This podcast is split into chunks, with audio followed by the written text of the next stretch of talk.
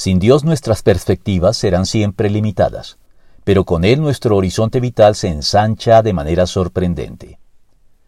Partiendo del hecho de que nuestra condición humana nos impone limitaciones y fronteras que no podemos traspasar, eso no significa que los seres humanos no podamos ensanchar de forma significativa nuestras posibilidades de la mano de Dios en el ejercicio de la fe y la confianza que colocamos en Él. En este orden de ideas, y como ya lo decíamos en el anterior segmento, en cuanto a que la fe verdadera no solo cree, sino que también crea, Humberto Casanova Roberts afirma que Dios pronuncia la bendición y esa palabra crea lo que pronuncia.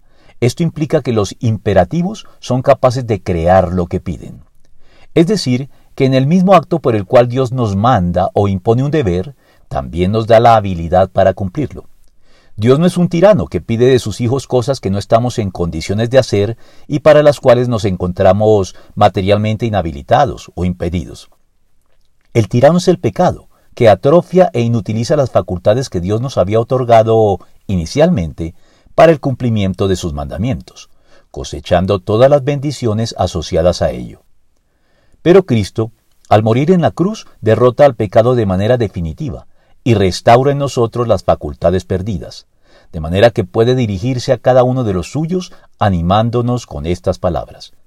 Ensancha el espacio de tu carpa y despliega las cortinas de tu morada. No te limites. Alarga tus cuerdas y refuerza tus estacas, porque a derecha y a izquierda te extenderás. Tu descendencia desalojará naciones y poblará ciudades desoladas. Isaías 54 del 2 al 3.